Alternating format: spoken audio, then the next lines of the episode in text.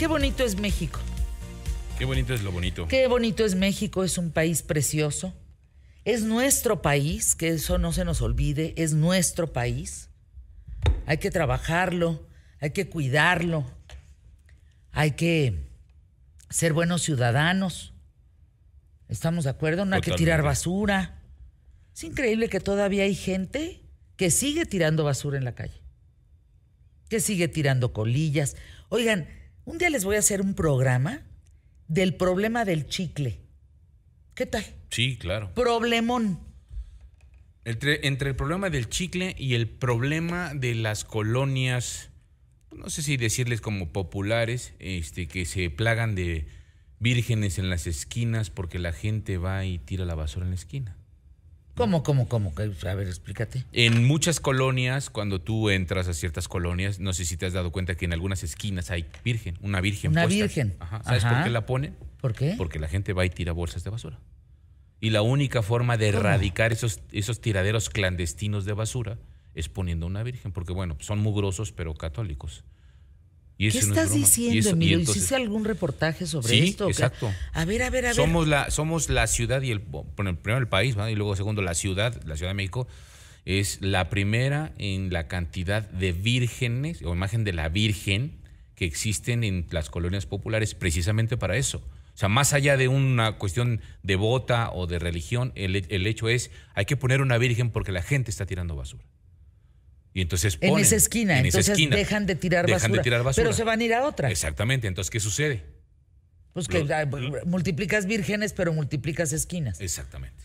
¿Por qué? Porque la ¿Qué gente no dato es estás dando, eh? Entonces- Yo no tenía ni idea de esto. Sí. ¿Qué dato estás dando? Entonces, eh, por ejemplo, pueden ahí pues pasar por colonias como la Merced, la Náhuac, la Tlaxpana, este varias colonias que son así, en donde están plagadas de vírgenes o de imagen de, de- de- de las, de, la, de la Virgen, de diferentes tipos de vírgenes, eh, justo por eso, porque la gente dice, pues aquí hay que tirar basura. Llega en la mañana, sale en la mañana, es el clásico de no me da tiempo de esperar el carrito de la basura o el camión, pero bueno, la dejo ahí en la esquina envuelta. Ese es el pensamiento Sí, pero de ¿y el alguien. perro? El perro y los pepenadores. Entonces, ¿qué genera? Y las un, ratas. un mercado de, pepe- de- de- de pepenadores que ven un- una buena cantidad de, de basura, llegan, empiezan a destrozar las bolsas, empiezan a sacar cosas. Ah, pues esto sirve, lo reciclan y ellos se lo llevan porque comercializan eso para sobrevivir los pepenadores, pero Y pues dejan dejan las todo bolsas allí. del regadero. Entonces, cuando llega el, de la- el camión de la basura, pues el camión de la basura pues dice, pues yo no voy a palear la, la basura, o sea, a mí me la tienen que entregar en bolsa y separada. Pues ahí se queda. Es un problemón el tema de la basura. Problemón el tema, sin duda. Pero fíjense, no había pensado que había vírgenes en función de que ya no tiren basura aquí. Ujú, ¿Qué tal? exactamente. Bueno, ¿cómo les fue el fin de semana? ¿Bien? Muy bien, ¿tú qué ¿Sí? hiciste? Ah, yo fui al Estado de México, una hacienda preciosa, muy bonita. Vi caballos, vi gallos, gallinas, vi eh, todo. La verdad la pasé muy a gusto. México es hermoso, tiene haciendas del siglo XIV, XV, XVI, haciendas preciosas. Hay que disfrutar nuestro país, ¿eh? sin duda, y cuidarlo. Vamos a tratar de cuidarlo, porque si no, imagínate. Bueno, ¿qué? No, nada, yo, mira, feliz. Chilito en nogada ayer. Por fin, oye, qué sí, bárbaro. No, me mi chile en nogada. No sabes, duré cinco minutos contemplándolo para saber si lo partió o no, como niño con pastel, así de. Saqué foto. Así de, lo, lo corto. Bueno, ya, vamos a arrancar el programa, ¿les parece? Aquí estamos el equipazo listísimos para esta semana. Hoy lunes 3 de octubre del año 2022, iniciando octubre. Bueno, qué locura. Ya se nos fue el año. Bien rápido. Pues vamos a empezar a juntar lo mejor de qué tal Fernanda para diciembre, mi querida productora, Avis Gutiérrez. Arrancamos el programa. Gracias por estar aquí. Vamos hoy por el mejor programa. Solo hoy, quién sabe ayer, quién sabe mañana. Empezamos pie derecho.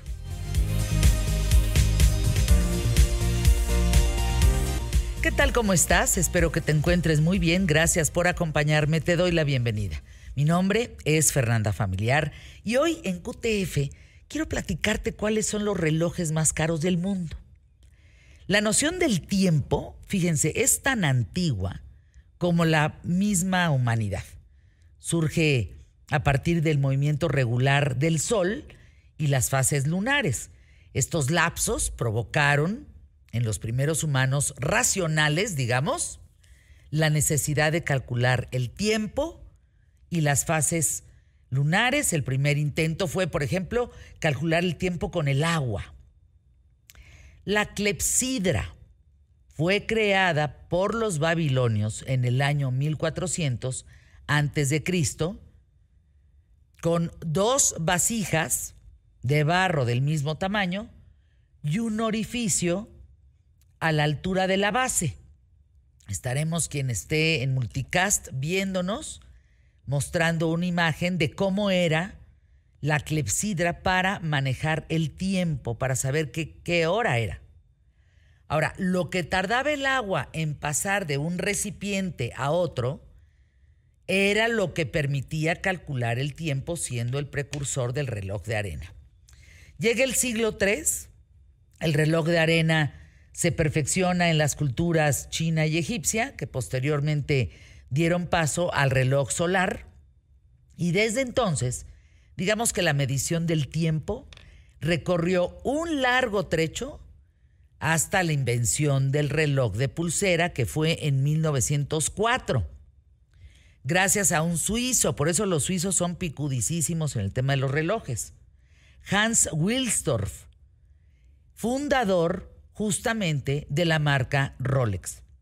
Los relojes atómicos salieron a la venta en 1949 por iniciativa de la Oficina Nacional de Normas de Estados Unidos, pero el boom del reloj sucede hasta 1980.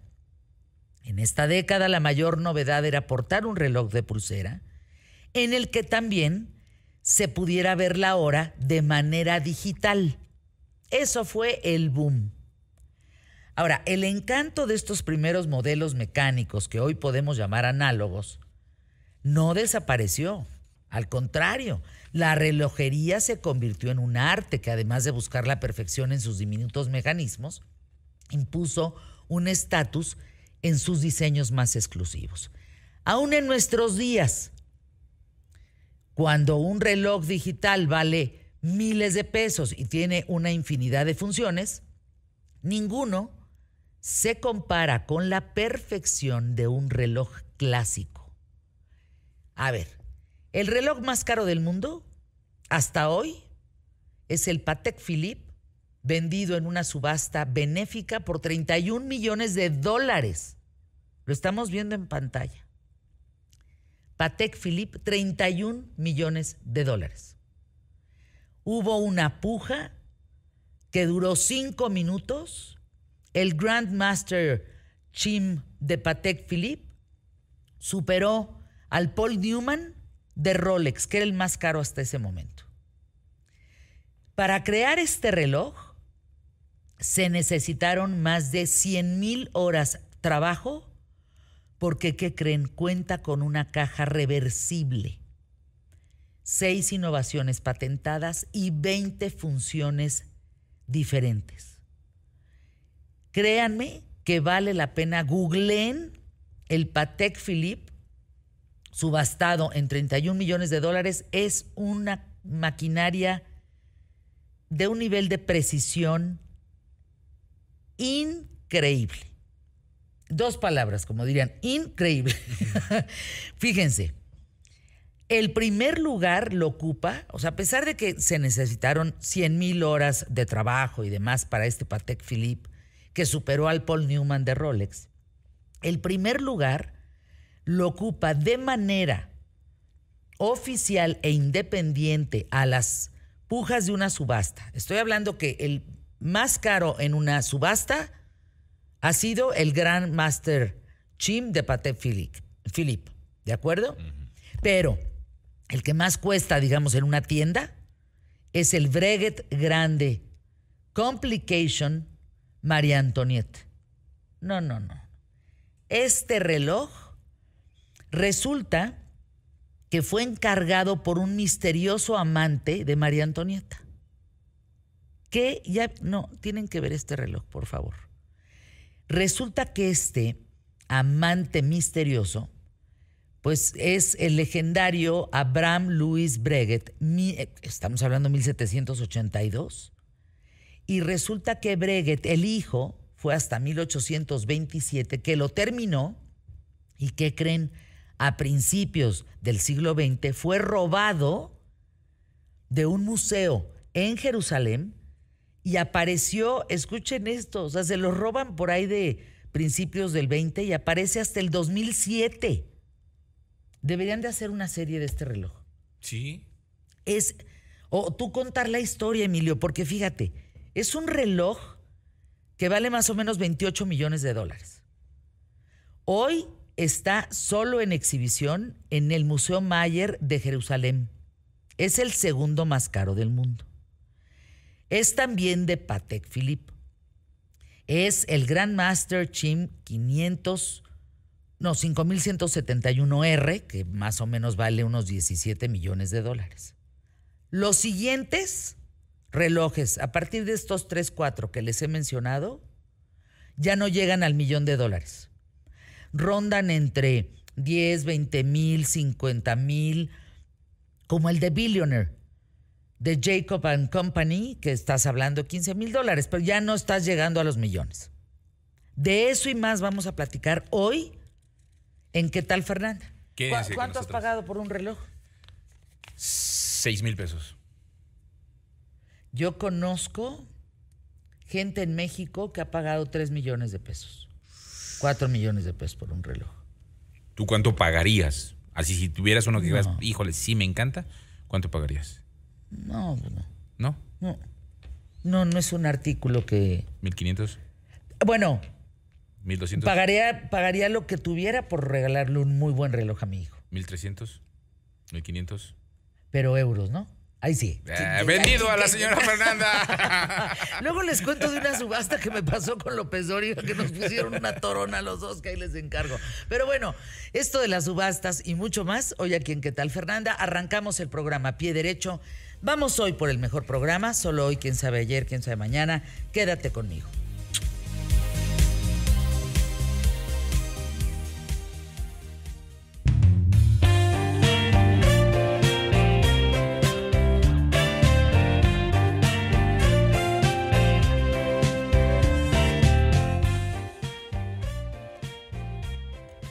¿Cuánto tiempo ocupas, Gonzalo Oliveros, tu celular en una semana? No, no, no, no. Porque fíjense, a todos nos llega un promedio si aumentamos o disminuimos en porcentaje el uso de nuestros celulares.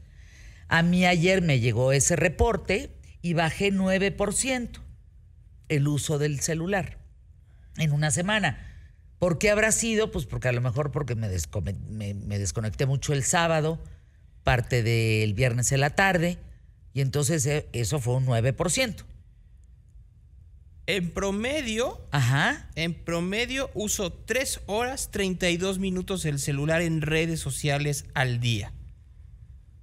3 horas 32. Y es poquito, ¿eh? Pues sí. Ahora, seamos honestos. Sí. Considerando tu podcast, No, no, no, considerando, tu usar live Twitter, streaming, Instagram, eh, exactamente eso es lo que voy. Si yo utilizo Facebook, eh, digo, Instagram durante hora y media diario, pues ahí se dan una pequeña idea. Y luego, pues mucha de la información viene de eso. Ahora, quiero ser muy enfático en algo, Fernanda, que luego se nos olvida. Que es lo que tú ves en tu, en tu red social, no tiene nada que ver con lo que veo yo y mucho menos con la gran mayoría de la gente. O sea, por eso es tan importante. Uno luego piensa que los temas que uno pone ya son como, eres como una caja de resonancia y que estás repitiendo lo mismo que los demás. Pues no. O sea, nada más te voy a dar un ejemplo. Durante el verano, según datos de Twitter, el tema que más se habló fue del nuevo disco de Beyoncé. Y yo que recuerde, ni tu- bueno, yo creo que por ahí de haber puesto algún tipo de tweet, pero muy perdido. lo comentamos aquí. Eh, Comentamos el disco y que tenía estas referencias de la música de house, etcétera, etcétera, etcétera. Pero así que de pronto fue una ¿Fue conversación. la mayor tendencia? Fue la mayor tendencia. 6.1 millones de referencias en el día de lanzamiento del disco. Es una cantidad Wow. brutal, ¿no? O sea, por ejemplo, Blackpink, estas del K-pop, nada más para que te des una pequeña idea, con el teaser de que venía su nuevo disco, Lograron 4 billones de visualizaciones y 300 mil me gusta. Estamos hablando de una cantidad brutal de, Ahora- de, de- de reacciones en Twitter. Estas reacciones no son pagadas. No. Eso es muy importante y qué bueno que lo dices, porque, a ver, Twitter tiene un gran problema y ahí Elon Musk tiene toda la razón. ¿Qué es real y qué es falso? Miren, no hay nada más triste que hoy en día Twitter se llenó o de bots o de tontos, por no decir otra palabra. este, y lo peor del caso es cuando eres tonto y te confunden como bot. ¿No? Porque pues, ya de pronto ya estás. No, entonces sí ya igualito. eres penitente. Sí, no, ya ya ni eres cómo, le- ni cómo Es- ayudarte. Sí, pero, pero a lo que voy, cuando tienes tanto bot, cuando tienes tanta granja, pues lo que termina por suceder es que la conversación se distorsiona, se vuelve muy complicada y me imagino que les ha pasado a todos. Ahora, ¿tú crees que a Beyoncé necesita pagar porque hablen de su disco? No, o de estas niñas de Blackpink tampoco. Siendo muy honestos ahí, tiene, es, es muy importante ver quién sí lo necesita quién no. No puedo meter las manos al fuego, por ejemplo, por Marvel y su promoción de Wakanda Forever, ¿no? Que ya sacaron un nuevo teaser a propósito de, de Tenoch Huerta. ¿Viste que lo asaltaron? No, ¿y cómo? Asaltaron a Tenoch Huerta en la Ciudad de México. Fue blanco de la delincuencia. Entonces, pues, pobrecito, sinceramente. No, pobre de la gente Dicen de que, México que, no está que- bien. que sufre y son víctimas del crimen organizado, de la delincuencia. Sí, este, Terrible. Está bien él. Sí, sí, sí. Tenoch, solo le robaron el un celular. abrazo. Te mando Solo un le robaron el celular, este, pero volvemos a lo mismo. Pero fíjense ya cómo nos referimos. Solo le robaron el celular. ¡Wow! No, bueno, es que, Es es que, increíble, ¿no? imagínate ya en estos tiempos que digas, bueno, por lo menos no me mataron, no me asaltaron, no, no- no. Exacto. Así como los de ayer en, en Guadalajara, ¿no? Ahí en Zapopan muy contentos todos, un domingo en la Alameda, bueno, en este caso en Landmark, y que de pronto te aparezcan eh, y te empiecen a dar de balazos, no está muy padre. Pero bueno, regresando a Twitter, pues ahí está, por ejemplo, eh, esto. Ahora, fíjense, no solo son cu- cuestiones que tengan que ver con lo occidental. A ver, búscale Bright Bachirabit. ¿Qué es eso? Bright Bachirabit y Win Metawin ¿En Twitter? en Twitter, que son modelos tailandeses. Entonces llegaron a presentar unas cosas de Blueberry, de Blueberry, de Burberry. Ay, me salió. Esto que luego no, no, no. Me salió lo chairo. Oye, Este, qué cantidad de vistas, qué locura. ¿Ve? Dos Wow. millones de tweets hablando de que llegaron a presentar su, su campaña de Burberry. Para que veas que hay absolutamente de todo. El caso Roe versus Wade, que esto es bien importante, porque miren, Recuérdales Estamos- el caso, por favor. de- Estamos ya a un, a un mes de las elecciones en los Estados Unidos, en donde parecía hace cuatro meses que iba a ganar los republicanos por, la mala situación económica, porque ya se le va el patín. ¿Viste lo de Joe Biden? Eso sí está terrible. Lo de... Se, se los voy a poner así. Empezó, ¿dónde está Juanita? ¿Por qué no veo a Juanita entre el público? ¿Y Juanita por qué no vino? Pues porque Juanita se murió en agosto. Y nadie le dijo al señor... Nadie que- le dijo al señor que se había muerto. no, o sí lo sabía y se le fue el patín. Se le está yendo mucho el patín. Me están diciendo que tiene unas tarjetitas. En ¿A Joe Biden o de Joe quién Biden, hablamos? Joe Biden. Ah. En donde tiene unas tarjetitas de sonríe, mueve la mano. Ay, no, Gonzalo. Es en serio lo que te estoy diciendo. O sea, Biden ya se le está yendo el patín. Entonces, que por todo eso, pues obvio, y no lo pueden decir porque ahí viene la elección. Entonces, pues obviamente se pensaba quién iba a ¿Pero ganar ¿Qué los pasa con republicanos. los líderes en este mundo, en este país, en el, No, a en ver, el es que en país todas vecino, partes del en todos mundo. lados? A ver, ¿por qué crees? ¿Viste el último video de Jair Bolsonaro bailando a Anita?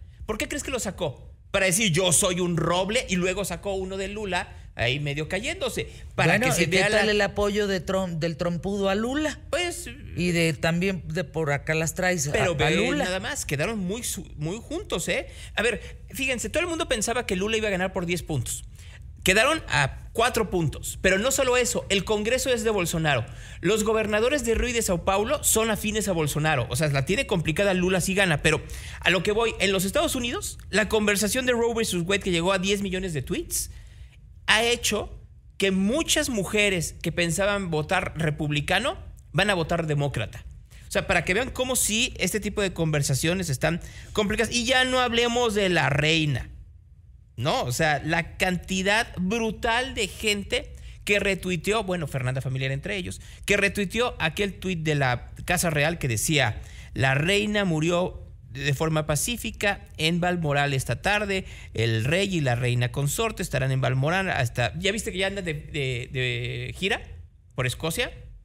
Pues es Carlos que y tienen- Camila. Pues tienen que hacer un, su chamba. Pues es Pero que- yo no, yo no creo que Camila sea una figura positiva en lo absoluto para Reino Unido. ¿eh? Ahorita la situación política y social en Inglaterra y que económica está brutal. ¿Viste que, que Liz Truss tuvo que echar para atrás su plan económico? Porque si no lo echaba para atrás, pues se le venía el mundo encima. Pedían ya que la sacaran. O sea, en la semana lleva ¿cuánto? ¿Un mes? Sí. Lleva un mes y ya estaban pidiendo que se fuera Liz Truss porque no puede con el paquete. Pues claro que no puede con el paquete. O sea, que no se han dado cuenta. O sea, si no podía Boris Johnson, pues cómo va a poder esta pobre señora que la tiene muy complicada. Bueno, el, el- hecho es que, si, o sea, si hiciéramos un pequeño análisis de la cantidad de información que se intercambió en Twitter durante este invierno, invierno, inver- invierno Verano. austral. Sí. Austral, austral. ¿Viste cómo la saqué? en este eh, verano septentrional, invierno austral, claro que es un buen negocio, siempre y cuando quitáramos los bots que tanto pide Elon Musk, Fernando.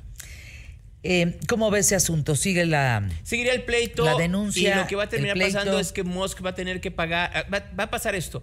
O va a pagar menos, o va a pagar una multa, pero va a ser el despresti- prestigio total de Twitter por la cantidad de bots que puede tener. Pues ahí la información, mi querido Gonzalo. Gracias por estar aquí. Mañana en punto de la hora. ¿Esta semana sales? No, ¿Algún esta semana iba a ir a Coordenada. Hay festival este fin de semana en Guadalajara, pero no creo. Este, el que sigue, deberías de acompañarme a uno de estos festivales, yo sigo diciendo. Es que esta agenda que yo traigo de repente As- pues no, mira, es una locura. En, esta semana les platico de festivales Si aquí. te cuento la, si, si nada más les cuento la agenda de hoy, hoy, hoy, hoy, hoy, hoy lunes, dices ahí, como me dice Alexis, una amiga, no, no manches, Fernanda, yo voy a Santa Fe y me canso.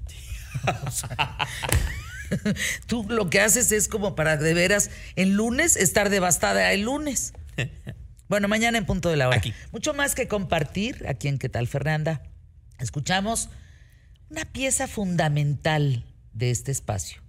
Los patrocinadores. Sin ellos, sin estos, no podríamos ser así, no podríamos existir. Punto. Ya legal.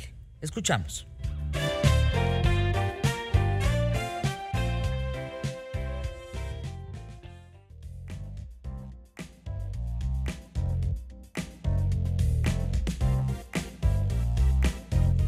Me entregas, Carlos Matamoros, me muestras un reloj Swatch de, digamos, una edición especial de la Noche de Van Gogh, Sí, es, es una que sin duda es uno de mis cuadros favoritos. MoMA. Eh, Qué Sí. belleza del MoMA, ¿eh? ahí está el reloj. Está bien bonito. Sí, es- se supone que es un fragmento de la noche estrellada, pero en todo el reloj completo, la carátula, la caja y la correa tienen ese, esos trazos, ¿no?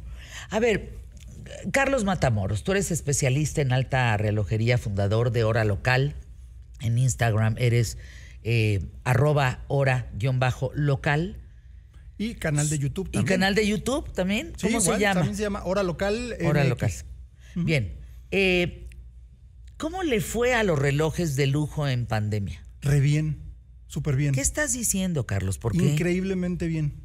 ¿Por? Es un- o sea, ¿quién, quién Te- pensaba en pandemia comprar un reloj? Ah, pues toda la gente, por ejemplo, que tenía una cantidad destinada a unas vacaciones, a un viaje, a cambiar de coche, cosas así. Realmente, ¿cuánto se usaron los coches durante la pandemia? ¿no? Si no podíamos salir ni al súper. Entonces, muchos de, de, de hecho, eh, amigos que tengo que, que son retailers, que venden este, relojes, eh, pues aunque no podían abrir sus joyerías, pues recibían llamadas todo el tiempo de los clientes más cercanos de, oye, tienes este, oye, tienes este, oye, tienes este. Entonces, las ventas siguieron prácticamente igual y de hecho en algunos modelos podría decirse que hasta mejor que niveles prepandemia. O sea, es, es una locura. ¿Por qué crees que hubo este pues, tenías- fenómeno, porque sí lo veo como un fenómeno. Eh, no lo tomen a mal, pero un reloj frente a una pandemia, pues definitivamente no es un artículo de primera necesidad, Ah, no, ni de segunda, nada. ni de tercera, ni de cuarta. No, para nada. Y de hecho, como, como siempre hemos dicho en, en hora local, tanto en el podcast como en el video, como en todo el concepto, es que la relojería es para todos y la disfrutamos a nuestro nivel cada quien, ¿no? Por ejemplo, como este Swatch, es un reloj muy accesible, relativamente barato, pero tiene la ondita que es del Museo de Arte Moderno de Nueva York, Van Gogh, entonces me conecta con algunas cosas. Entonces, cada quien a su nivel tiene eh, esa posibilidad de comprarse un reloj de X nivel de precio y demás, pero sin encima de todo, no puedo salir, no tengo en qué gastar, no puedo ir de vacaciones. Vamos a decir, una persona de un cierto nivel económico. Ya tenía sus vacaciones planeadas y demás para irse a Disneylandia, ponle, ¿no? Entonces de repente ya no puedes viajar, ya no puedes ir a ningún lado, no puedes salir ni a Chiconcuac. O sea, ¿destinas dinero a un reloj? Wow, me, me llama no? mucho la Pues, atención. Sí, es que eh, es un poquito como, como el, el agujero del conejo de Alicia en el País de las Maravillas. De repente te metes en el mundo de la relojería y empiezas a ver más cosas y más cosas y más cosas. Obvio, si te conecta. Porque, por ejemplo, hay, tengo amigos, colegas, bueno, no colegas, sino más bien amigos, que no entienden cómo se puede uno gastar mil, dos mil, tres mil dólares en un reloj. Dice, pues si tengo este de Bob Esponja que me da la hora perfectamente, ¿no? No, Bueno, literal, pero ese es, un caso, quien- es un caso de la vida real, ¿eh? O sea, quien me dijo eso tenía un reloj, usaba un reloj de los de. eh, que salió en una promoción de una hamburguesería famosa y era de Bob Esponja. Y ese era el reloj que usaba. A ver, vamos a tratar de dividir, Carlos eh, Matamoros, para ver cómo está, como geolocalizar el tema de los relojes. Las mujeres compran relojes. ¿Qué pasa con los jóvenes? Aquí nos acompañan eh, dos jóvenes de 20, 21 años. Ah, ese es un tema 19, bien simpático. les interesa, no les interesa los relojes, etcétera, ¿no? Fíjate que. eh, Los señores. Los señores, bueno, los señores un mamás, ¿no? más. Pero ¿qué sucede? Que mientras lo primero que me preguntabas, las mujeres. Con las mujeres pasa un tema muy curioso. Hace muchos años realmente lo usaban más como un accesorio, como un como una pulsera o algo. Entonces, no importaba si era algo de muy alta relojería, simplemente que fuera algo de muy buena calidad. eh, pues preferiblemente metales preciosos, si se podía uno que otro diamante, pues era una joya, ¿no? Entonces no importaba tanto el lado relojero, era más la cosa estética. Entonces era más frecuente, pero al crecer el número de mujeres empresarias triunfadoras, Ándale. como tú comprenderás, eh, es más frecuente que una mujer diga, pues ya es, ya no es lo que me regalen, ya es mi gusto.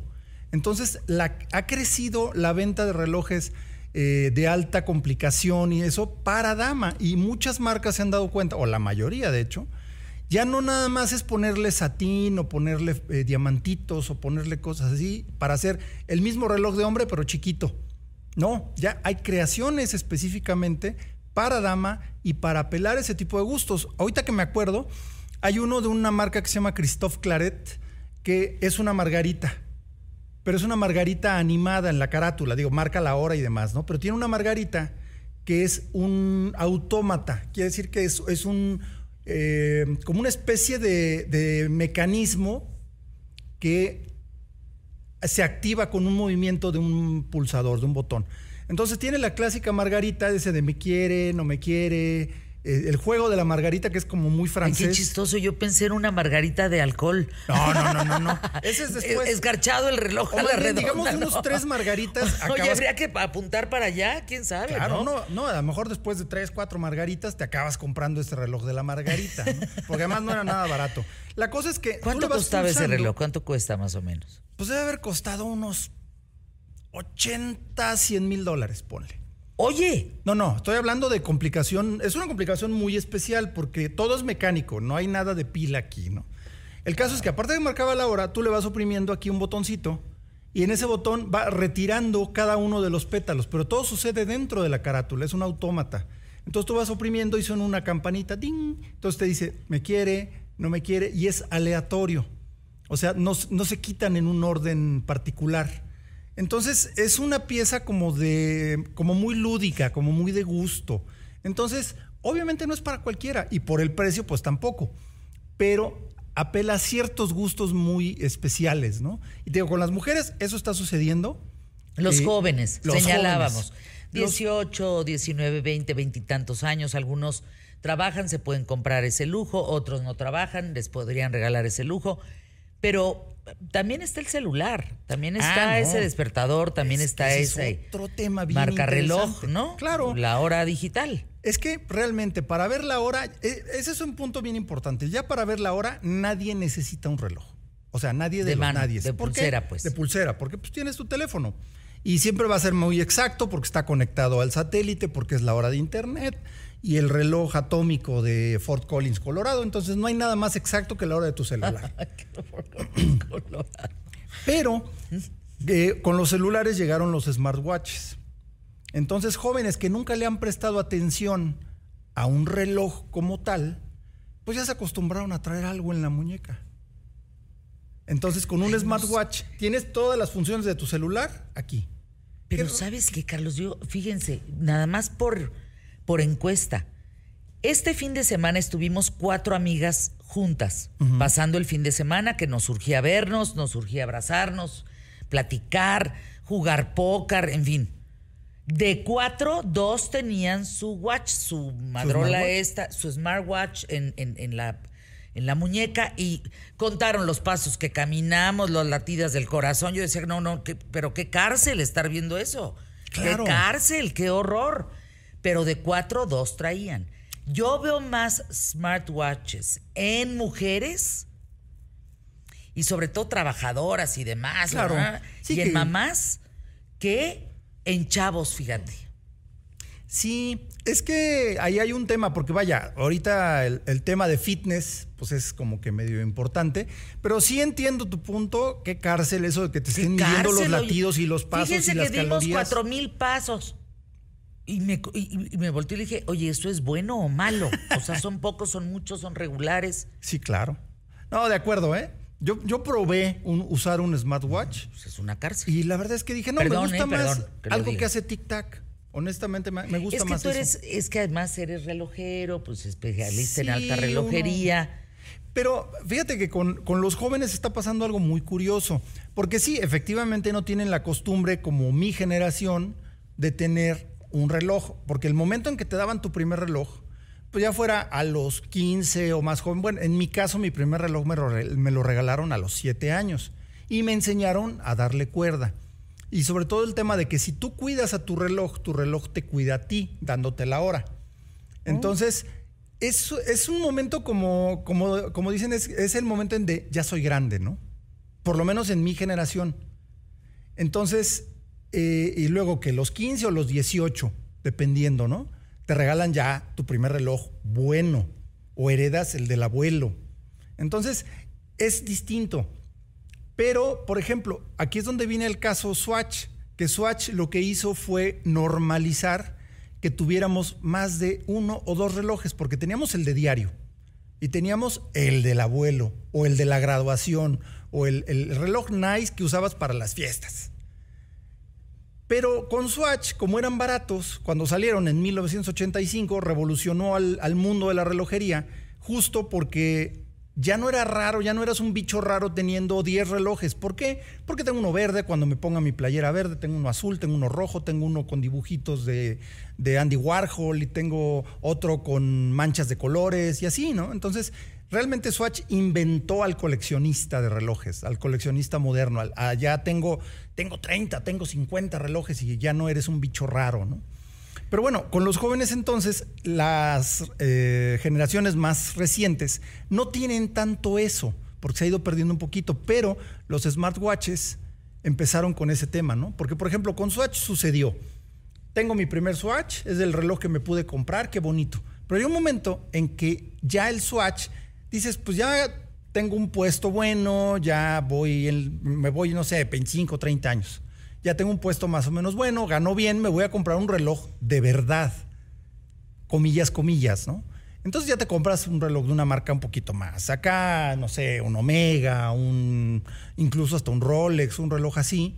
Entonces ya es, es como un punto de, un momento de, de un triunfo personal, es como para marcar, era como para marcar esas esos momentos. Y eso es algo muy interesante de la relojería, porque tú puedes decir que, pues, no es más que una maquinita que te lleva el cuento, la, la cuenta de la hora, de la hora del día. Pero también tienen ese detalle de que es la ilusión de controlar tu tiempo. A ver, con eso regresamos aquí en ¿Qué tal, Fernanda? Y regresamos con algo que me parece importante. Los suizos. O sea, la precisión del tiempo creada por los suizos, básicamente. Perfecto. ¿Sigue siendo así? ¿Qué ha pasado con los chinos? ¿Qué ha pasado con los japoneses? ¿Qué ha pasado con la gente, por ejemplo, especialistas en el tiempo en Estados Unidos? ¿Qué pasa con ese mercado si los suizos siguen siendo los non plus ultra? Anuncios QTF.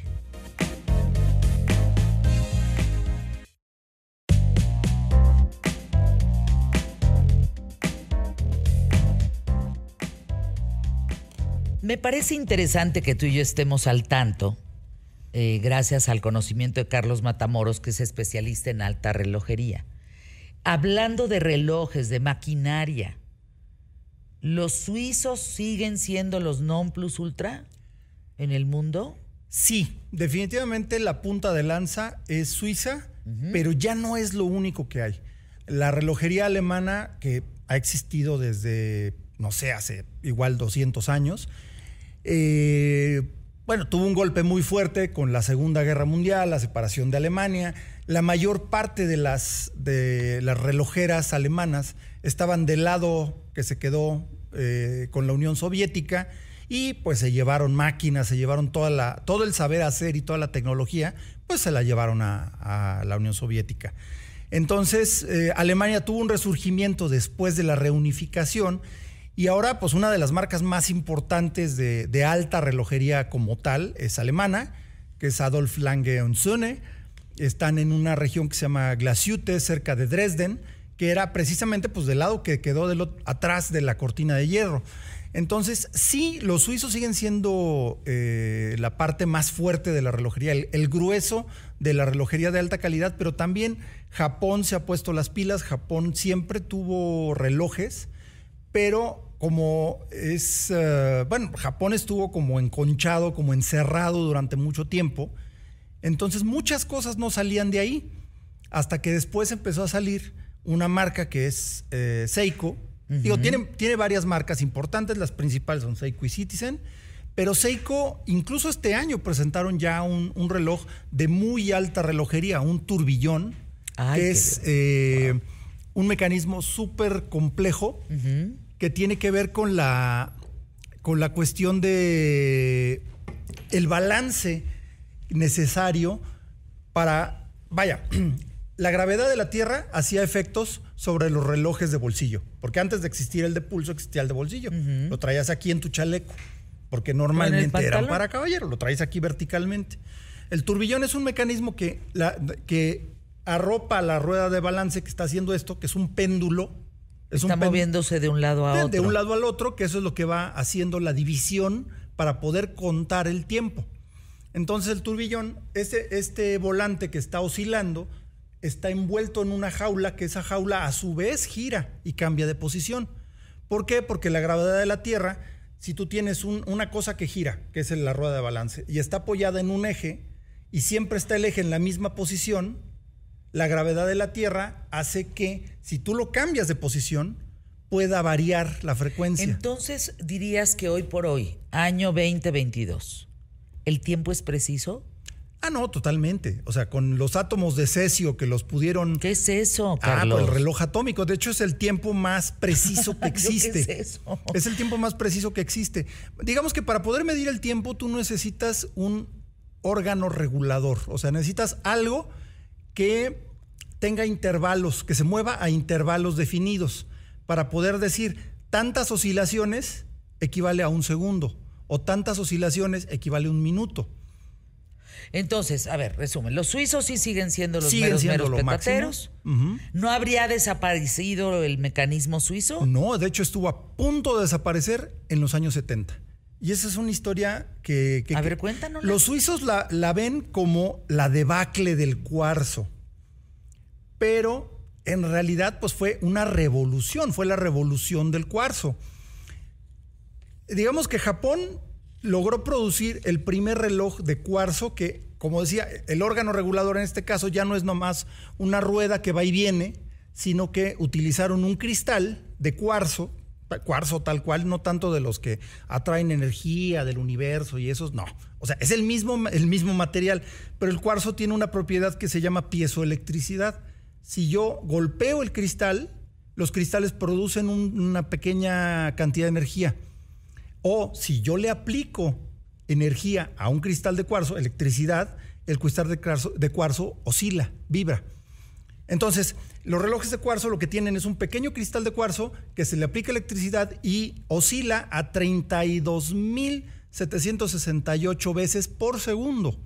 Es decir, mientras más veces oscile, más preciso es el tiempo. Los japoneses patentaron un reloj y lo sacaron a la venta en 1969, que fue el primer reloj de cuarzo analógico. De ahí se empezaron a producir copias en China y copias en Japón. No copias, sino, vaya, la misma tecnología se abarató y Suiza no quiso adoptar esa tecnología. Entonces, tardó mucho, los precios bajaron y se dejaron de vender relojes mecánicos. Entonces, la relojería suiza estuvo a punto de desaparecer. De hecho, marcas muy importantes suizas estuvieron a punto de ser adquiridas por empresas japonesas, porque ya no había salvación. Entonces, hubo un señor que fue, que es el, el digamos, el salvador de la relojería suiza, que fue Nicolas Hayek, que se le ocurrió jugar en el mismo nivel que los suizos, hacer un reloj de cuarzo barato, accesible a todos, y eso fue lo que cambió completamente la relojería suiza. ¿Cuántos tipos de relojes hay hoy por hoy en el mundo? Es decir, eh, de, cuarzo, de... ¿Cómo se llaman? Esencialmente, pues vaya, hay mecánicos. mecánicos. Relojes mecánicos que ahí engloba todo lo que tenga una rueda de balance, un péndulo giratorio. O relojes de cuarzo que en vez del péndulo giratorio tienen un cristalito de cuarzo que oscila a mucha más alta frecuencia. Entonces, básicamente son los de cuarzo, que son a batería, O, utilizan electricidad, porque hay otras variantes, pero básicamente es eso, y los relojes mecánicos. Pueden ser digitales o pueden ser analógicos. Analógicos, que quiere decir que se mueven con manecillas y se lee la hora como en un reloj convencional. Y los digitales, que son los que muestran la hora con números, hora y minutos. Hoy, ¿cómo puedes eh, identificar que un reloj es pirata?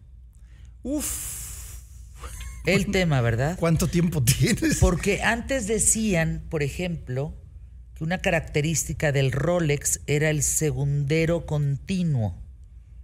Mm, sí y no, porque también hay Rolex que se mueven segundo por segundo, son originales, son de cuarzo. Híjole, es que ¿cómo puedes identificar el mercado pirata de un reloj que a lo mejor vale esto, 100 mil dólares? Y pues tú lo compras en mil. Ah, es que ahí hay una cosa. Eh, principalmente, si es demasiado barato para ser real, generalmente lo es. O sea, es pirata. Es pirata. Exacto. Si es demasiado barato, o es pirata o es robado. Pero lo más probable es que sea pirata. Obviamente, no vas a comprar un reloj de alta calidad en un tianguis. Generalmente es barato y generalmente pues es pirata. Pero mucha gente hace pasar eh, relojes, eh, hay, hay, copias piratas muy bien hechas, que a menos que los desarme un relojero experto, es muy difícil darse cuenta. Entonces hay que fijarse en los detalles, hay que fijarse en la época del reloj que se supone que es y sobre todo fijarse qué modelo es. Porque me tocó ver un reloj en una persona que conocí en, un, en este medio que llegó a un evento de relojería con un reloj más pirata que Jack Sparrow. Pero de eso que tú de aquí a dos cuadras te dabas cuenta. ¿Es en serio? ¿Y él no se dio cuenta? Mm, según que se lo regaló su papá y le gustaba mucho, le dije, sí, con mucho gusto, pero no lo uses en un evento relojero, porque es un modelo que no existe. O sea, este modelo, aunque diga tal marca, no existe no existe en la realidad. Entonces, cualquiera que medio sepa se da cuenta que es más falso que un billete de 2.50, ¿no? ¿Por qué traerías un pirata? Es que esa es la cosa. Puedes engañar a todo mundo, menos a ti mismo. No, pero espérame tantito. Está horrible engañarte con eso, ¿no? Pero es que esa es la cosa, a ti mismo no te engañas. Puedes traer la mejor copia del mundo, porque hay copias hechas con mecanismos suizos, hechos en Italia o hechos en Suiza inclusive, pero son súper piratas. Son carísimos, cuestan la mitad que uno de a de veras y realmente pues se ven muy bien, pero tú siempre vas a saber que tienes un reloj falso, porque no es que sea pirata, no es que sea clon. la realidad del término es falsificación, ¿no? Entonces, ¿no es lo mismo? Es lo mismo, pero es, es, una cuestión semántica, es como para suavizarla, ¿no? No, es que este no es pirata, es un clon. Es una ¿Cómo copia. A? Ah, no, pero es que así te, la, así te quieren dorar luego la píldora a ciertos vendedores. ¿Qué pasa con el crimen organizado? ¿Qué pasa con los relojes que se roban? Eh, ¿Los venden en qué mercado? ¿Dónde te encuentras los relojes robados? Pues, eh, híjole, es que llegan a niveles. Qué horror que no esperarías, porque pues, digo, llegan, muchas veces llegan a las casas de empeño o llegan a entre grupos de, de coleccionistas, pero es muy difícil darte cuenta. O sea, realmente lo ideal es, para estar seguro que un reloj no es robado, pues pide todos los documentos que vienen con cada reloj, la tarjeta de garantía, el instructivo, el certificado de autenticidad y, de ser posible, hasta el estuche. Es la mejor manera de darte cuenta que un reloj no es de mala procedencia.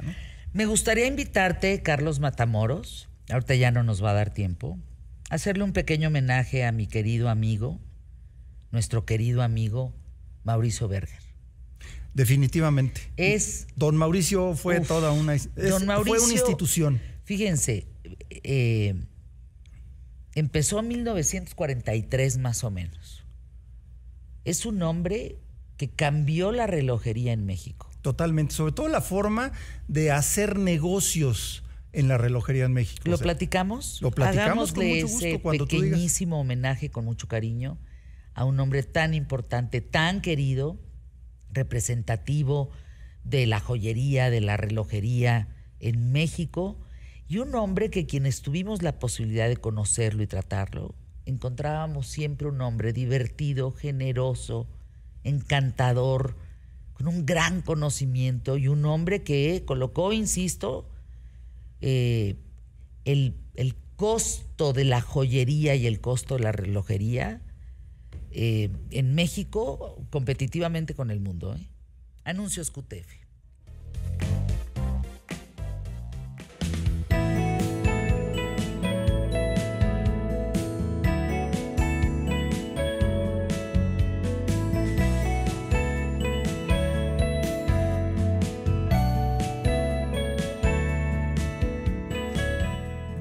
Mi querido Said Badwan, oye, no, yo te voy a hacer unas letras en 3D de arroba QTF. Pues, ¿qué cosa es esto? Le digo, pues es que son chinas. La productora se fue al centro con un enorme esfuerzo para poder conseguir estas letras que se vieran muy bonitas y que fueran parte característica del programa. Pero si tú te arrancas con esas en tercera dimensión, pues estaría buenísimo. Arroba el hombre robot, Said Badwan colaborador de ¿Qué tal Fernanda? La mayor parte del tiempo son los lunes, cosa que me da mucho gusto. Hoy vamos a hablar, pero de manera sencilla, oye, porque esto está muy complicado. La defensa de la Tierra contra el choque de un asteroide real. ¿Cómo?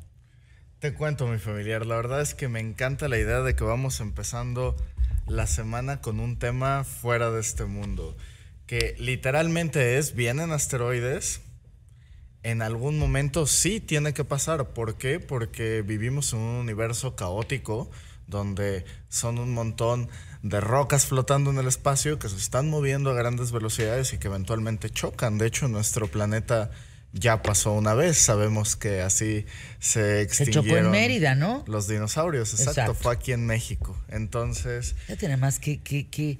Siempre pienso de esos datos de todo el mundo fue en México. ¿Por? ¿Por qué? Ya ves. ya ves. querían ver las hermosas playas de Tulum, los extraterrestres. No, y pues tiene que ver mucho hasta con la historia del país, ¿no? Temas de se cree que por eso tenemos grandes yacimientos petro- petrolíferos, etcétera, ¿no? De, de cómo tiene esto que ver con la extinción de viejas especies, etcétera.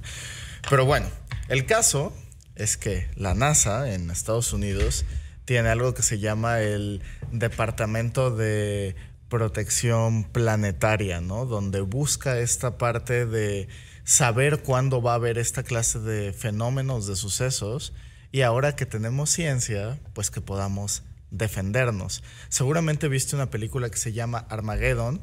Eh, en esta película mandan a Bruce Willis al espacio a hacerle un hoyo, un asteroide para poderle meter una bomba para explotarlo, porque dicen, si le ponemos una bomba afuera, pues en realidad nada más lo vamos a hacer pedazos enormes que van a chocar con la Tierra de todos modos. Lo cierto es que le pongas donde le pongas la bomba pasaría lo mismo, ¿no? Esta película no es muy científicamente precisa.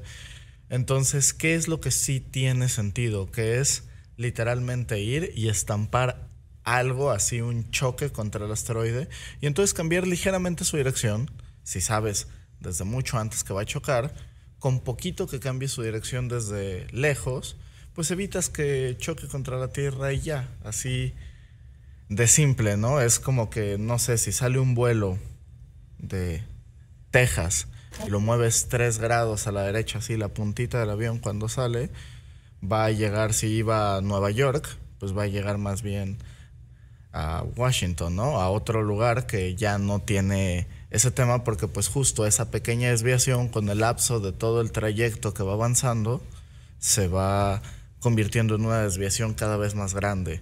Entonces, eso es lo que se buscaba hacer desde la NASA. ¿Qué hacen? Crean esta NASA, es, esta nave que se llama DART, que bueno, DART significaba Double Asteroid Redirection Test, que es ¿por qué? Porque era un doble asteroide, es un asteroide grande que tiene una luna.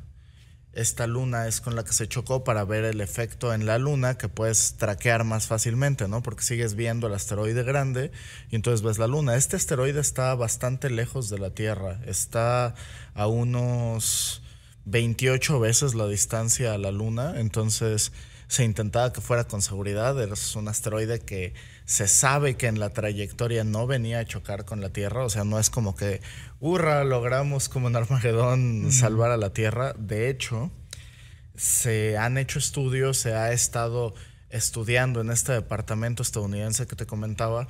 eh, todos los objetos que podrían ser una posible colisión con el planeta y se sabe que en los próximos 100 años por lo menos no hay riesgo de un asteroide que sea capaz de acabar con la civilización humana, ¿no? O sea, que pase algo tipo los dinosaurios. Pero sí hay cosas más pequeñas que sí pasan. No sé si te acordarás, pero por ahí de 2013 en Rusia cayó justo un asteroide de unos 20 metros que lastimó como a 1500 personas, está registrado y dañó cientos y cientos de edificios en, en su caída, ¿no? Eh, qué, qué, chistoso, ¿no? Que, que, nadie intentó defender a Rusia o que nadie estaba observando eso misteriosamente. Pero bueno, es eh, cosas que pasan y por eso es importante que se haga esto y se está desarrollando esta clase de tecnología que puede desviar esta clase de, de asteroides medianos a pequeños que también pues pueden causar daños en el planeta y que en el caso de uno grande eh, esto se puede impedir, ¿no?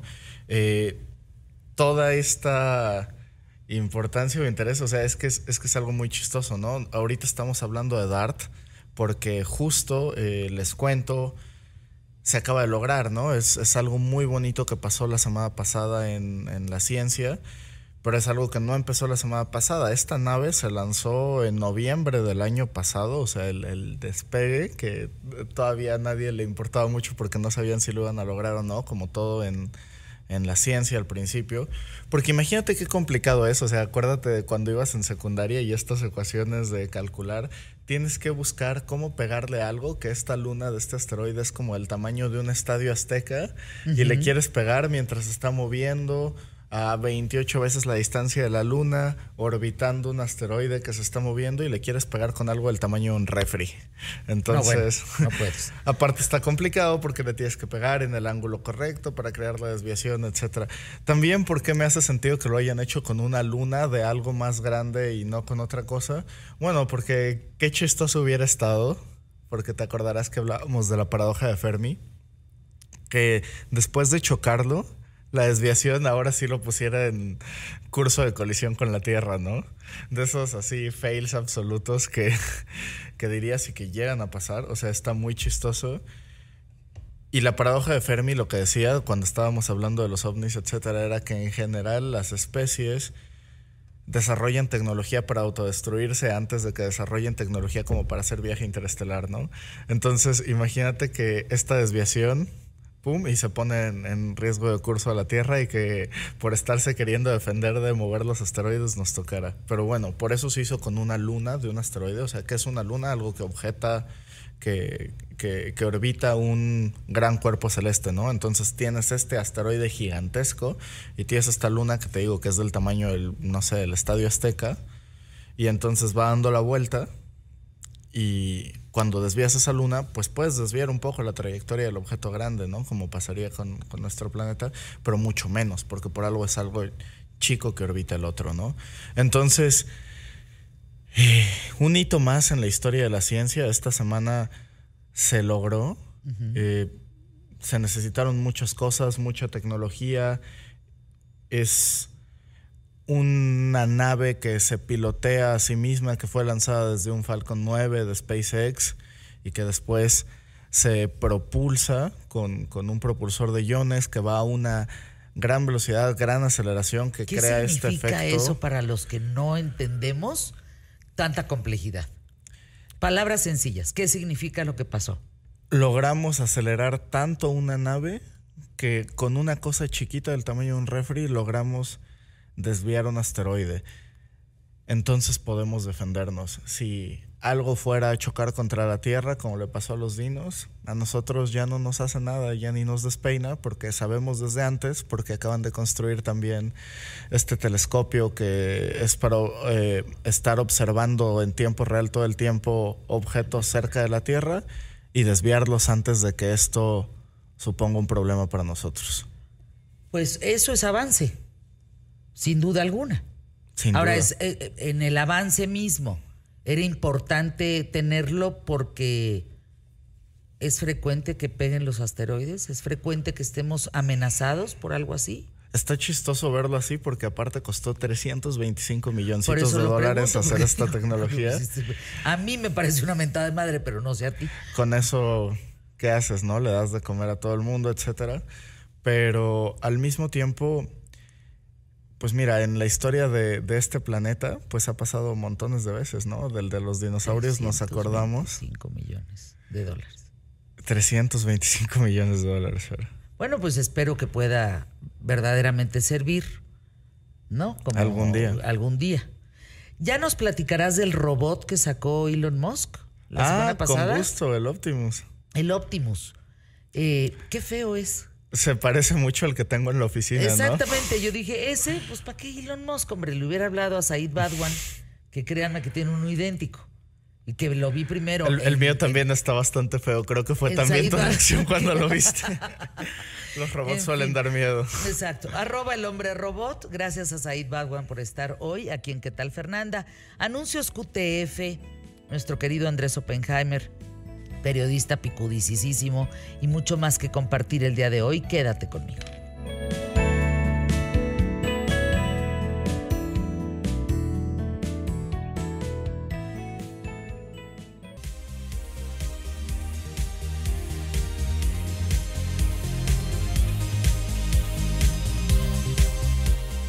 Querido Andrés Oppenheimer, qué gusto saludarte. Pieza muy importante para qué tal Fernanda nuestro querido amigo periodista, arroba Oppenheimer A. Reñida definición, eh, Lula da Silva se impone en esta primera vuelta de las elecciones presidenciales por algunos puntos allá en Brasil. A ver, cuéntanos por favor, ¿qué significó lo que pasó este fin de semana? Hola Fernanda, gusto en saludarte. Bueno, significó mucho para empezar porque Brasil es el país más grande de América del Sur y la economía más grande de América Latina. O sea, lo que pasa en Brasil, de alguna manera, Fernanda rebota en todos los países de la región. Lula, Luis Ignacio Lula da Silva, el expresidente de izquierda, ganó por el 48.4% del voto en la primera vuelta contra 43.2% para el actual presidente de derecha o de ultraderecha, Jair Bolsonaro. Pero Fernanda fue una gran sorpresa. Fue una gran sorpresa porque todas las encuestas le erraron. Todas las encuestas decían que Lula iba a ganar esta primera vuelta por un margen de más de 15% del voto. Al final resultaron ser 5%, resultó ser 5% del voto. Y algunas decían que incluso Lula ganaría en la primera vuelta, o sea, ayer, anoche, eh, necesitaba más del 50% de los votos para ganar sin una segunda vuelta. Y muchas de las principales encuestas de Brasil decían que lo más probable era que Lula ganaría en la primera vuelta. Se equivocaron rotundamente las encuestas. Y ahora, Fernanda, a pesar de que hoy Bolsonaro está actuando como el que ganó y todos los periódicos brasileños están diciendo sorpresa. Había un voto secreto, había un voto de la gente que, como los trampistas en Estados Unidos en muchos casos, no se animó a decirle a los encuestadores que votarían por Bolsonaro y finalmente lo hicieron.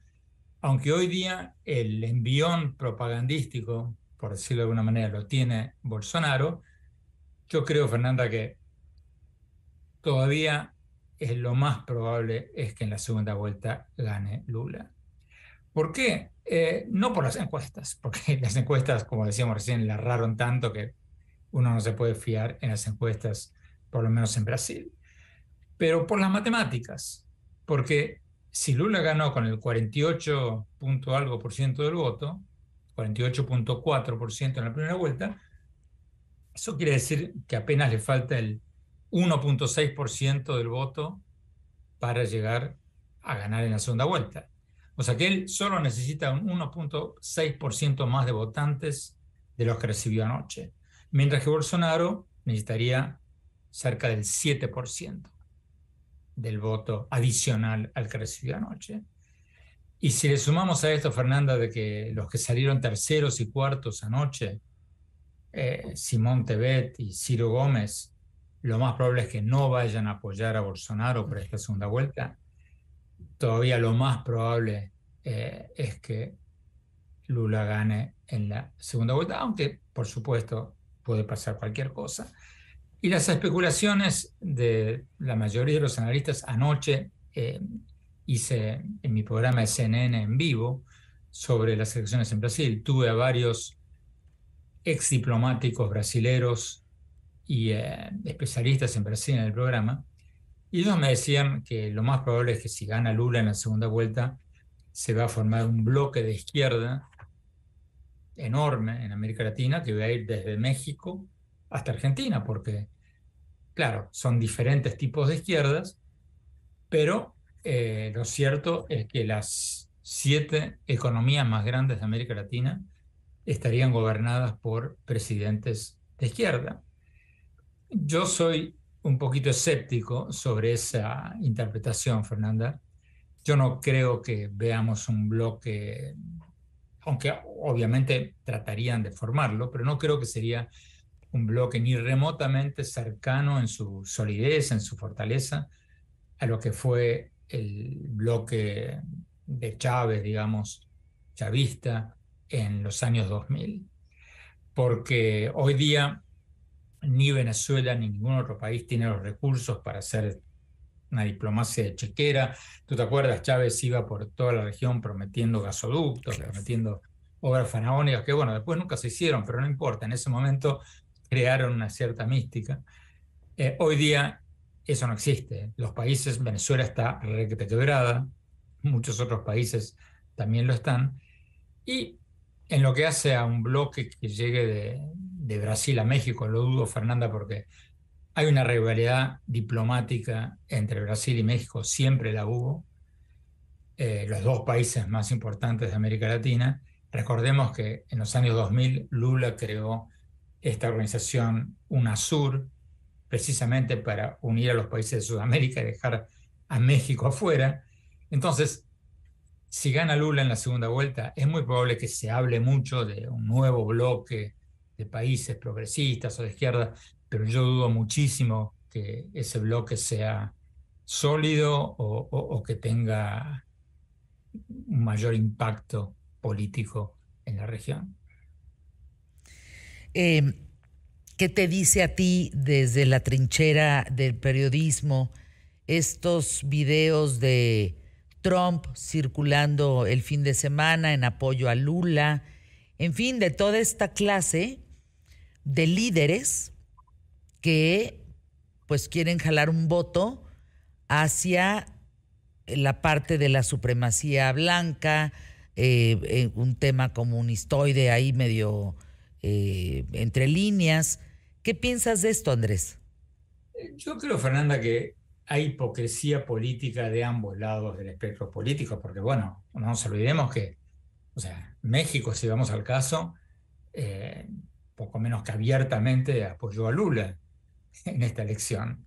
Eh, apoya, le da una bienvenida de la alfombra roja a, Evo Morales, el expresidente de Bolivia, que según la OEA y la investigación de Estados Unidos, o sea, cometió un fraude impresionante en su momento. Entonces, eso, o sea, hay una hipocresía total de ambos lados, Fernanda. Todos hablan de respetar la soberanía nacional, de la no intromisión en los asuntos externos de otros países, y todos lo hacen todos los días. Entonces, mi reflexión, Fernanda, es por favor, o sea, no nos tomen de bobos. O sea, si quieren apoyar a un candidato, a mí no me parece mal que todos apoyen a quien quieran, pero entonces que no digan, que no se enojen cuando los del otro lado lo hacen. Porque si vamos al caso, o sea, Venezuela y Cuba opinan todo el tiempo sobre todos y se rasgan las vestiduras cuando, cuando alguien opina sobre ellos. Dicen, uy, intervención en nuestra soberanía nacional, no intervención, pero lo hacen todos los días. Entonces, yo creo en la libertad de opinar, no sé qué te parece a ti, pero yo creo que cada presidente puede apoyar a quien quiera.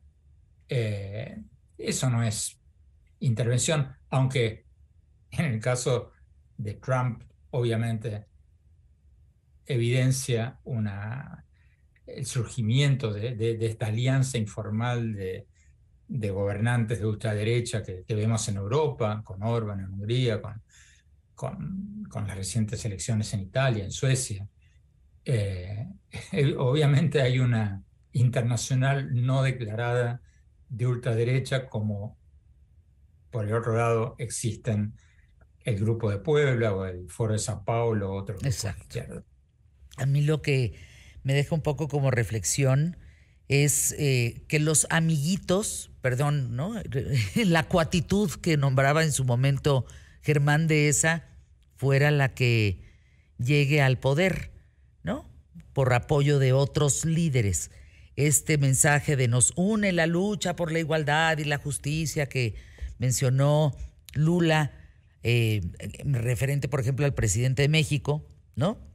O este apoyo del trompudo eh, a, través de su video de voten por él, porque es lo máximo, que no acabe en esta coatitud en donde al cabo ni la igualdad, ni la justicia, ni la pobreza sean lo que se atiende, sino se atiendan otras eh, prioridades personales y de líderes de esta magnitud en el mundo. ¿Qué piensas de esto? Sí, sí, Fernanda, pero creo que en el caso de, ayer, en el caso de Brasil con Trump, eh, yo creo que a los brasileños les tiene totalmente sin cuidado lo que diga o deje de decir Trump. Eh, mucho más, creo yo, tuvo que ver lo que dijo Neymar, el astro de fútbol brasilero, que en los días anteriores a la elección sacó un video apoyándolo a Bolsonaro. Yo creo que eso fue un factor en la sorpresa que dio Bolsonaro al sacar mucho más votos de los que se pensaban. Los futbolistas creo que tienen mucho más impacto que los presidentes de otros países. Pues sí, en eso tienes razón. Hasta el doctor Simi, mi querido Andrés, tiene más impacto. Oye, viste que en el funeral de la reina, bueno, no en, en, en esta visita a la abadía de Westminster, apareció uno de los peluches del doctor Simi. O sea, ¿cómo va a ser entre las flores? No, esos son campañas y no cuentos, ¿no? Sin duda alguna. Te mando un abrazo, querido Andrés. Vas a viajar justo, y hablando de allá, tierra eh, de reyes y de reinas, pues vas a ir a Londres próximamente. Sí, esta semana, esta semana voy a ir, eh, voy a, ir a Londres eh, y después a España. Tengo varias entrevistas pendientes, las iba a hacer en un viaje anterior. Tuve que posponer parte de ese viaje, así que lo voy a hacer ahora. Bueno, pues te mando claro que sí. Te mando un abrazo y estaremos entonces en contacto desde Londres para qué tal Fernanda a través de mi querido Andrés Oppenheimer. Cuídate Andrés, buen vuelo.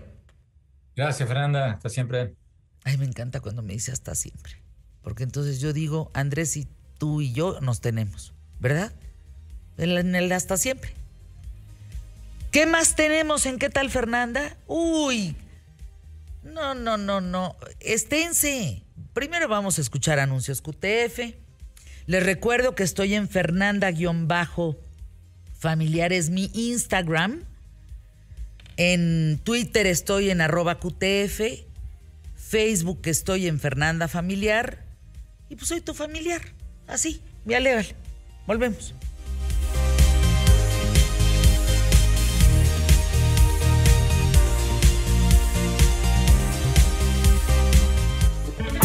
Los patrocinadores de QTF tienen buenas noticias para tu economía.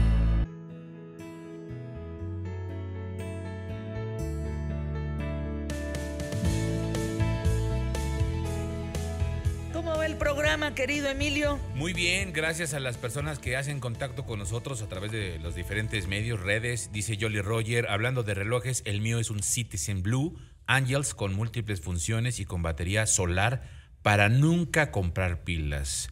Alfredo Sánchez, seis mil pesos, refiriéndose a que pagaría seis mil pesos por un reloj. Ya es que me hiciste la pregunta. Yo pagaría seis mil pesos. Ana Rodríguez. Ay, yo si tuviera mucho dinero pagaría uno. Pues puede ser, no sé. Ana Rodríguez, tres mil quinientos. Yo traigo uno que tú me regalaste. Eso. El, wedge, pero es este, pues de esto. ¿Y, qué tal funciona? Bien, muy bien. ¿Qué temperatura traes ahorita? Ahorita traigo una temperatura así. Este, ahora necesito que me regales lentes. Ahora necesito que me regales lentes porque como ya no veo.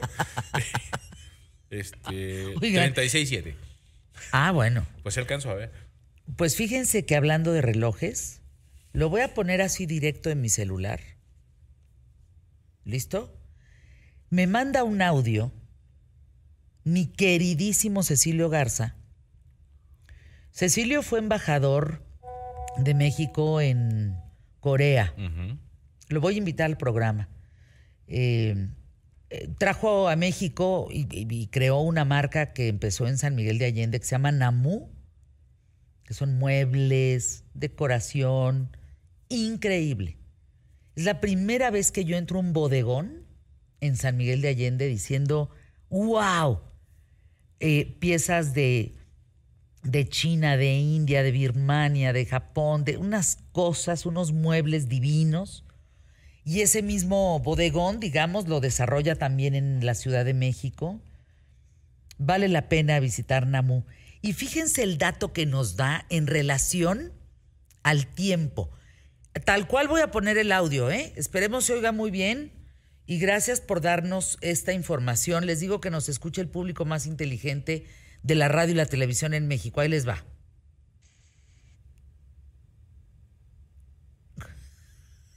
Se fue la luz del teléfono. La luz. ¿Qué? Espérense. Ay, Emilio, ¿qué hiciste? Ay, no les digo. Espérate, ¿ves? Push the red button. No, no, es que cuando. Eso es típico. Ahí va. Hola, querida Fer. He estado escuchando tu programa sobre los relojes y el tiempo y bueno, es fascinante. Lo que te quería yo compartir es que eh, no podemos quitar a la Iglesia Católica como la dueña desde el siglo VIII del tiempo. Y por eso llenaron sus iglesias y sus catedrales de relojes, primero de sol y luego de pesas y de campanas para dar la hora, para que los seguidores pues, voltearan la cabeza, voltearan su mente y reconocieran que para conocer el tiempo había que ir a la iglesia, hasta que llegó Lutero. Y unos eh, perseguidos religiosos en 1540 cruzaron los Alpes y se establecieron en Suiza y comenzaron a desarrollar la idea de que el tiempo también podía ser humano y no solo divino. Y así se inició la producción de relojes, primero de casa, ¿te acuerdas del cucú? Muy, muy suizo. Y después el amable grillete personal que hoy sujetamos todo el tiempo a nuestro brazo. Te mando un besote. Bye. ¿Qué tal? El dato que nos da Cecilio Garza. Cecilio, qué gusto oírte oírte con ese conocimiento y compartirlo aquí en ¿Qué tal Fernanda? Me parece importantísimo lo que dice Cecilio. La iglesia empezó a ser dueña del tiempo. Del tiempo y tú tenías que ir a la iglesia o voltear ah, pues hacia arriba para ver eh, a Dios y al tiempo. Fíjate, fíjate dos, dos, dos datos curiosos. Hay que recordar para las nuevas generaciones que seguramente no lo sabrán, las campanas de la catedral sonaban a la hora. Entonces era cuando tú identificabas eh, la misa de gallo, la, la, la, la y, el horario ¿no? que, se iba, que se iba generando a lo largo del día. Y dos, la torre latinoamericana tenía reloj. El primer reloj digital en México, en la Ciudad de México, lo tuvo en la torre latinoamericana. Y era, exacto, yo me acuerdo que cuando era niño de repente me decía mi mamá, porque íbamos a una cuadra, digamos, hacia la avenida San Cosme y podíamos caminar hacia San Cosme y me mandaban a ver la hora a la, a la, Yo caminaba, me paraba en la esquina de mi casa y desde ahí alcanzaba a ver qué hora era en la latinoamericana y ya regresaba y ya poníamos nuestros relojes a la hora de la latinoamericana. Bueno, quiero decirles, y fíjense, justo lo comentaba con mis amigas, con Gaby, con eh, Tere Carrillo, con Silvia Sánchez Alcántara el fin de semana. Les dije, no se imaginan la experiencia que yo he vivido junto con mis hijos que espero no se les olvide a ellos, haber tocado las campanas de catedral a las 12 del día eh, de misa de, eh, las 12. Una experiencia, espero que ellos se acuerden porque yo no lo voy a olvidar nunca. Eh, subimos más de 300 escalones, primero. Llegamos a las campanas de catedral, que son varias campanas. hay una señora tercera edad, que agarra dos cuerdas, brazo derecho, brazo izquierdo, y empieza con el tolón, tolón. Al mismo tiempo, tú ves a esa mujer físicamente y vas piensas que se va a, a, romper, porque es muy menudita, es muy delgadita, es así como viejita, pues, y tiene una fuerza. Ella es la que toca las campanas de, catedral. espero que siga viva y cuando te dicen, pues ándele a tocar la de la misa de las 12, estás hablando que aquello dura más de cinco minutos. Y si es 15 de septiembre o es 16, ahí te encargo, ¿eh? porque los militares y todo lo tienen que tocar muy, mucho tiempo. Y necesitas una condición física.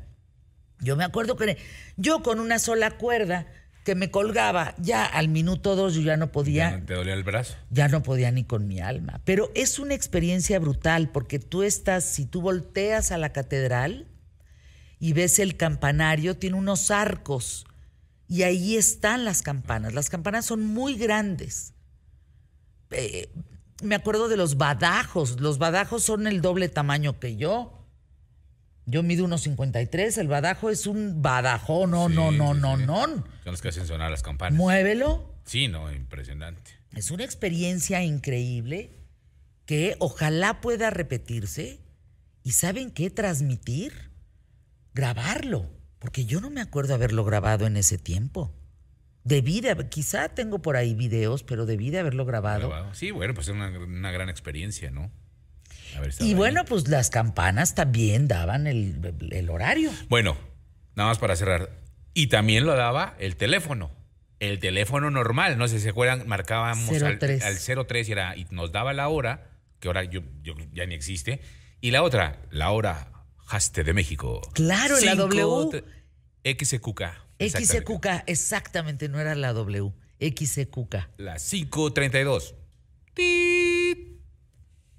¿Qué? Chocolates, Turín, ricos de principio al fin. Y ahí van como un montón de anuncios, ¿no? Y desapareció la estación y hoy miren, levantamos el teléfono y decimos ahorita, lunes 3 de octubre, son las 12.53, tiempo del centro de la República Mexicana. Nos escuchan en Alemania, gracias, que allá hay otro horario, en Japón, no es broma lo que estoy diciendo, ¿eh? que también es otro horario, en Colombia, Sí, en claro. Estados Unidos, nos escuchan pues en la mitad del globo terráqueo, gracias a la posibilidad de que hoy la tecnología está al lado de nosotros, para nosotros y con nosotros. Y es tiempo de presentar a nuestra mexicana rifada. Andrea Álvarez, qué gusto saludarte, bienvenida a los micrófonos de ¿Qué tal Fernanda? Eh, yoga, psicoterapia de Gestalt, aportes para la calidad de vida. ¿Qué nos compartes hoy, querida Andrea Álvarez? ¿Cómo te la has rifado por México? ¿Qué tal, Fernanda? Muchísimo gusto. Gracias, bienvenida. ¿Dónde te encuentras? Eres, bueno, tú estudiaste cinematografía, desarrollo humano, eh, películas que han obtenido reconocimientos en España, en Suiza. Platícanos de cómo te han reconocido en el mundo, Andrea Álvarez. Sí, Fernanda. Pues mira, eh, de formación soy eh, cineasta eh, y bueno, tengo varios documentales que en efecto eh, pues he proyectado eh, en España, bueno, en Suiza ahí también, en Italia, en festivales de pues de otros países en Europa, en Estados Unidos. Este, actualmente está circulando y proyectándose un documental que se llama El pasado está presente, eh, que está teniendo bastante éxito allá en España. Y bueno, eh, después estudié una segunda carrera en desarrollo humano que es psicoterapia gestal y una maestría también. Entonces, para estos estudios he hecho un par de investigaciones que también Ajá. ya tengo publicadas y pues doy cursos, hago cine, escribo literatura Wow. y este pues tengo así soy un poco multidisciplinaria, digamos. Eres multidisciplinaria sin duda. Eh, me reportan que este documental, este trabajo cinematográfico es probable que gane pronto algunos premios que estás en ternas. Eh, cuéntanos de tus premios, de estos reconocimientos en varias partes del mundo. Cuéntanos. Sí. Mira, bueno, el pasado está presente, eh, eh, ganó apenas ahorita un premio al mejor sonido en el FIC Madrid, que es este un, un festival que apenas este eh, nos premiaron en agosto y bueno es eh, tiene una selección del Baleif eh, también eh, ahora en octubre eh, nos dieron este reconocimiento. Bueno va a ser se va a proyectar pero ya digamos está seleccionada y bueno estos han sido por el momento lo bueno lo último del pasado está presente pero bueno yo comencé con otro documental eh, que se llama Milagros Concedidos, que este, este documental fue ya hace en 2005, hace bastante, pero eh, fue una, bueno, tuvo un reconocimiento en. Barcelona, en el Festival Docúpolis, en, en, este, en Barcelona, y estuvo nominado al Ariel aquí en México para la ópera prima documental en 2005. eh, arroba Madame Andreyeva, nuestra mexicana rifada el día de hoy. Oigan, premios en España, Suiza, Italia, Malasia, Estados Unidos, México, entre otros. Hasta mañana en punto de la hora. Hasta mañana aquí estamos. Muchas gracias, Fer. Gracias, Andrea. Entregamos micrófonos a Paco Sea. Y mañana en punto, ¿qué tal, Fernanda? ¿Con- ¿Tú con qué te quedas? Dale, dale. Hasta mañana.